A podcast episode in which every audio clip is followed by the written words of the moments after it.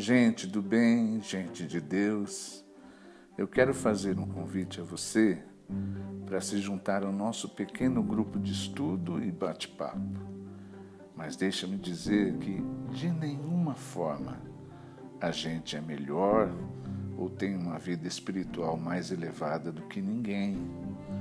Nós apenas estamos nos esforçando para ser discípulos de Jesus, só de Jesus, discípulos do seu amor.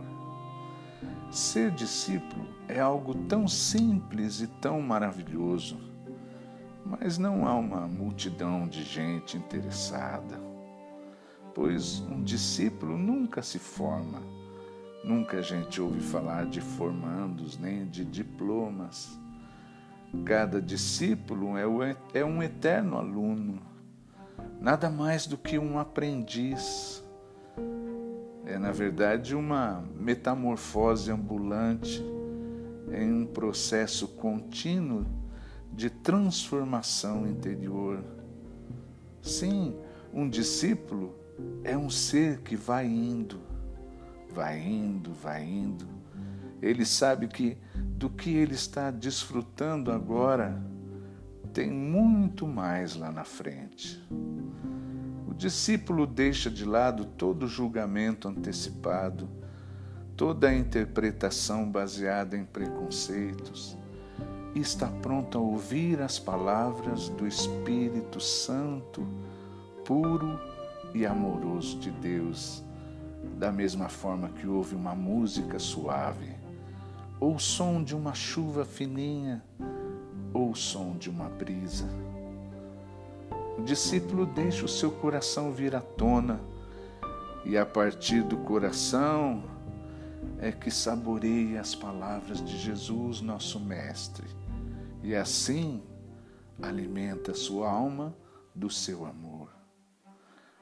Apesar de que o nosso convite é para você estudar junto com a gente, estudar é muito importante, eu quero lembrar que para compreender as coisas espirituais, não basta estudar não basta apenas adquirir novas informações. Muito além do que uma coisa ser estudada ou informada, a compreensão do que é espiritual é uma luz que acende do lado de dentro. E então você fecha os olhos, ou olha para cima, ou olha para onde você quiser, e então diz: Obrigado, Espírito Santo, pelo presente que me deu, o presente da compreensão. E para outras pessoas você vai dizer: Ah, sei lá como foi isso. Assim, de repente, eu comecei a compreender. O nosso convite não é para você aderir a um pacote pronto, um pacote teológico, um pacote fechado.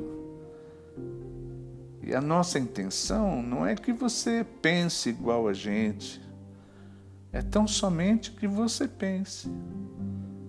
E permita que o Espírito amoroso de Deus o guie e o leve a seguir a Jesus.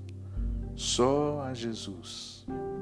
Aquele que disse aos seus discípulos: O Espírito Santo ensinará a vocês todas as coisas.